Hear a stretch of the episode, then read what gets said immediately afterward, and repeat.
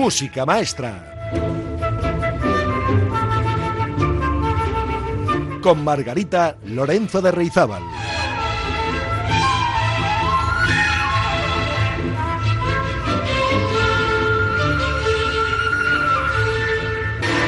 Hola amigas y amigos, ¿cómo están ustedes? Una semana más estamos juntos, hablando de música, de buena música.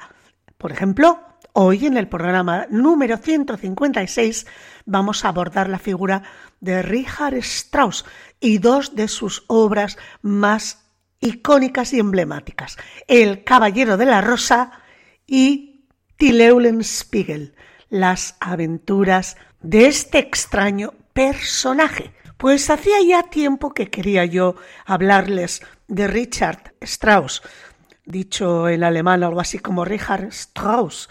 Bueno, pues decía que hace tiempo que quería haberles hablado de este compositor porque fue uno de los más prolíficos en el campo de la ópera, pero también en el campo de la música sinfónica. Richard Strauss nació en 1864 y murió a mitad del siglo pasado, en 1949. En sentido amplio, algunos de sus poemas sinfónicos pueden ser considerados como una evolución de la forma, convirtiéndose en uno de los compositores alemanes más importantes de su época.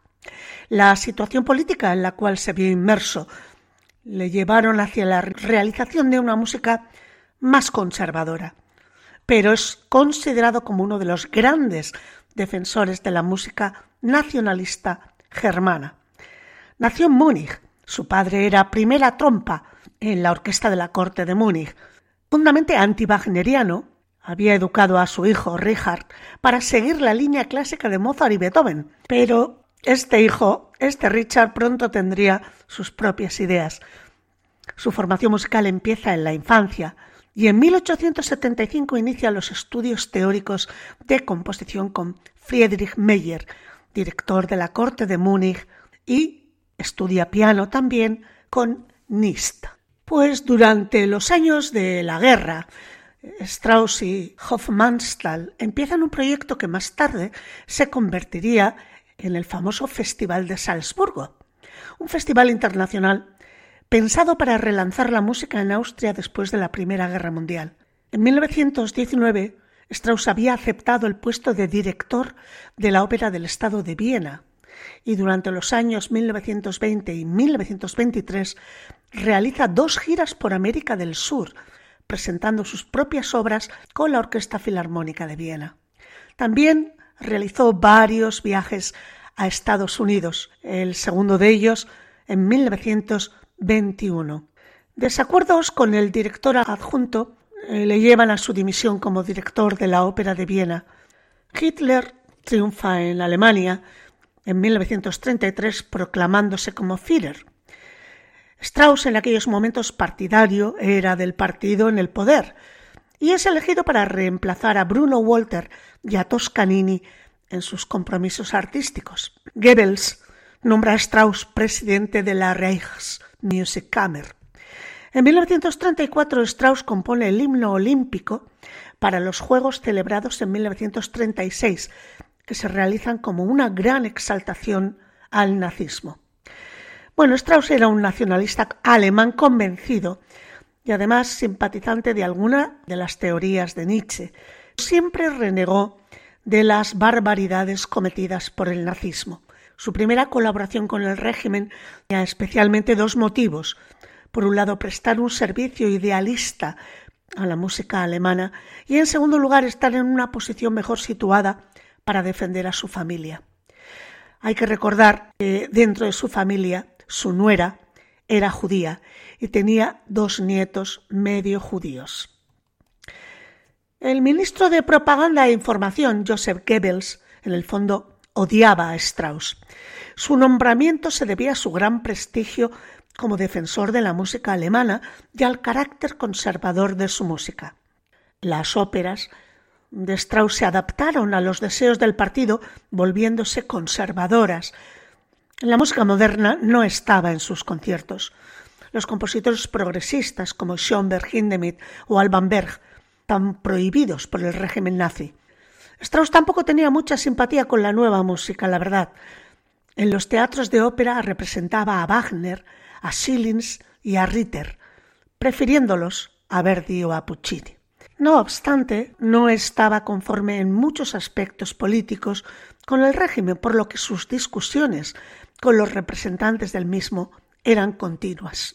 Strauss pasó los años de guerra en Viena para estar cerca de su familia y poder protegerlos. Pero en los últimos días se trasladó a su casa en Garmisch-Partenkirchen. La casa fue requisada por las fuerzas americanas de ocupación. Entonces Strauss viajó a Suiza, donde compone sus últimas cuatro canciones. Poco antes de su 85 aniversario, aparece por última vez en público dirigiendo parte de un concierto en Múnich en 1949. Después de varios ataques al corazón y seis semanas de enfermedad, muere en Garmisch el 8 de septiembre de 1949. No se puede negar que los ideólogos del nazismo se inspiraron en las teorías de Nietzsche y en las de Wagner, ídolo de Nietzsche en su primera época, pero no se les puede culpar de los excesos cometidos ni de las aberrantes desviaciones políticas. Strauss asimiló sus teorías de un modo inocente, sin buscar implicaciones políticas ni participar en el detestable holocausto judío. Por ello, las autoridades que lo juzgaron en 1948 por su pertenencia e implicación en el partido nazi, le declararon inocente. Bueno, pues después de esta breve semblanza de Richard Strauss, vamos a escuchar hoy dos de sus obras más representativas. La primera de ellas, Las aventuras de Till Eulenspiegel, su obra opus 28. Y la vamos a escuchar en la interpretación de la Filarmónica de Berlín, dirigida por Karl Bohm. La obra tiene una duración aproximada de 15 minutos. El personaje de la obra, Till Eulenspiegel, eh, es perfectamente paralelo a los héroes de nuestra novela picaresca española. Existió realmente, fue un hombre del campo que murió víctima de la peste hacia 1350, después de haber abanderado la rebelión contra la burguesía explotadora del campesinado. A partir de ahí, Till se convierte en leyenda y el personaje, manteniendo su esencia, evoluciona en las narraciones populares en función de las necesidades expresivas de cada lugar y de cada época. Así, en el siglo XVI y en los Países Bajos, Till Eulenspiegel representó el símbolo de la aspiración flamenca a la libertad frente a la tiranía de los emperadores Carlos y Felipe. Pero el Til que nosotros conocemos es el que nos acercó Strauss a finales del siglo pasado, o sea, un gamberro, un bribón con algo de simpático y un mucho de agitador, siempre metido en líos, un provocador de vocación, que acaba siendo perseguido por el orden imperante, juzgado, condenado y ajusticiado. Este es el argumento de la obra que vamos a escuchar a continuación. Pues les invito a escuchar una de las partituras más portentosas de Richard Strauss, una verdadera obra maestra. Las divertidas aventuras de Tilde Eulenspiegel. Música maestra.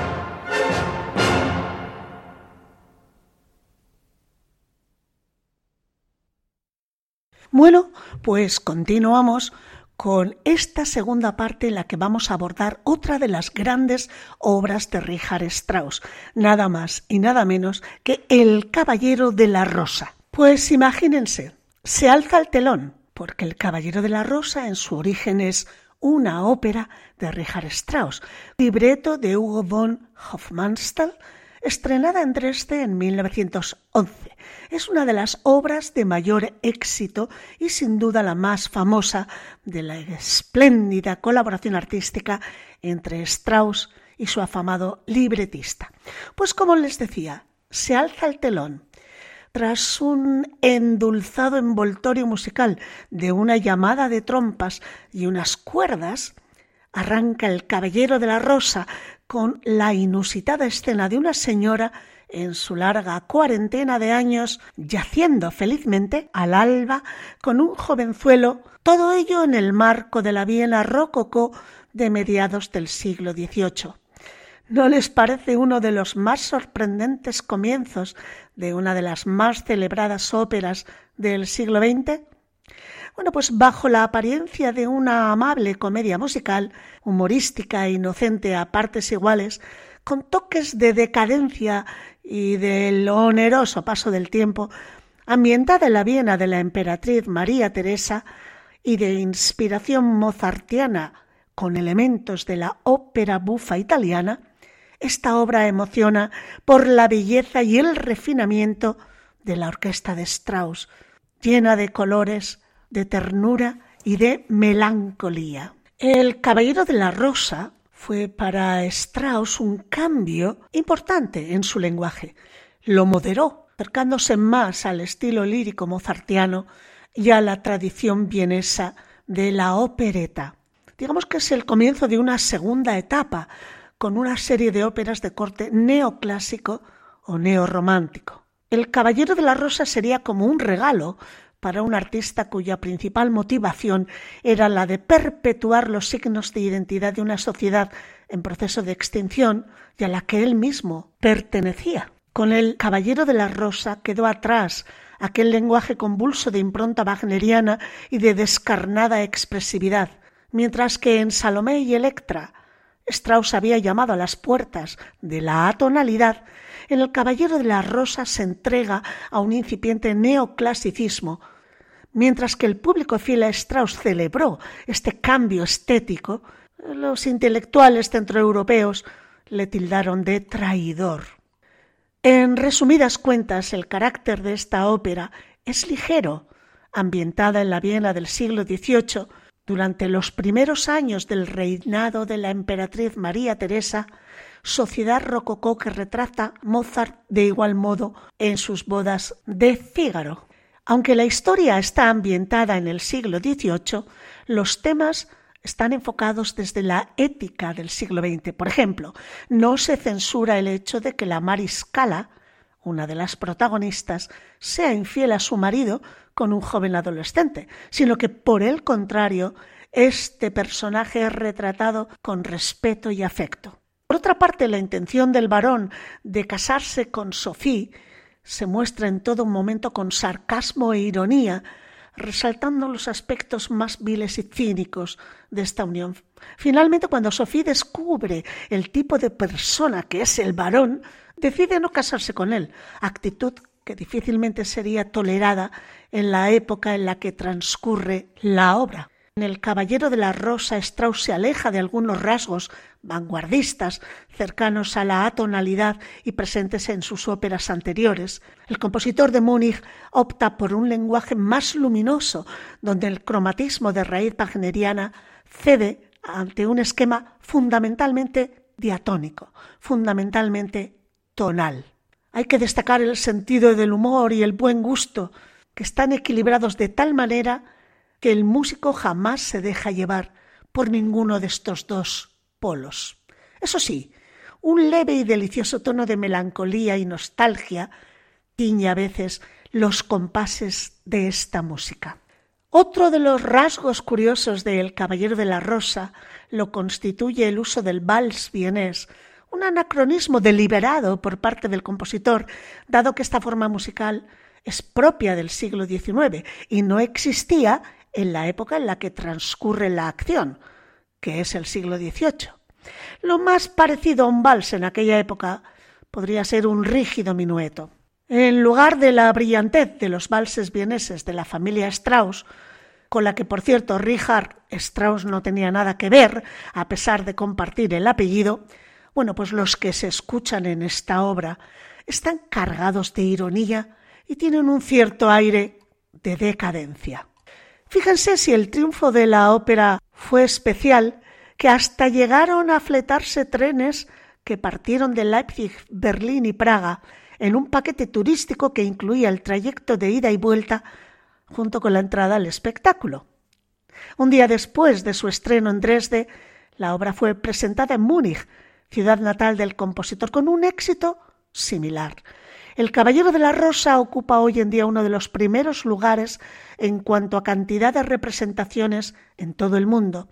Su calidad lo merece y el público sale siempre contento tras ver y escuchar esta comedia tan actual, a pesar de haberse estrenado hace casi ya un siglo, y también a pesar de la traslación temporal del libreto, por cierto, uno de los mejores de la historia del género.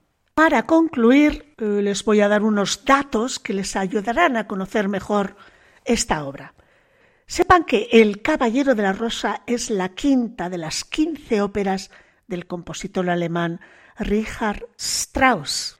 Su libretista Hugo von Hofmannsthal es el mayor colaborador de Strauss en materia de textos para sus óperas. El Caballero de la Rosa es la ópera más extensa de Richard Strauss. Tiene una duración de más de tres horas y media, sin contar intermedios. Su tono de comedia surgió como diametral contraste a la dureza dramática presente en sus dos óperas previas, en Salomé y en Electra. En su galería de personajes destaca Octavian, uno de los más emblemáticos roles travesti del gran repertorio operístico universal. A pesar de su gran cantidad de personajes, en esta ópera no está incluida la participación de ningún coro. Pese a estar ambientada en el siglo XVIII, su partitura cae en un anacronismo al incluir muchos valses, una forma musical propia del siglo XIX. Y por cierto que el ritual de la presentación de la rosa con su baile correspondiente en el acto segundo de esta ópera no se corresponde a una costumbre real vienesa, es una invención del libretista. Pues eh, solamente me queda invitarles a escuchar la versión de la suite, es decir, los números solo para orquesta más emblemáticos de esta ópera. Escuchamos esta suite orquestal, que es una secuencia de valses en realidad, de la ópera El Caballero de la Rosa de Richard Strauss a cargo de la Filarmónica de Viena dirigida por André Previn. Disfrútenlo.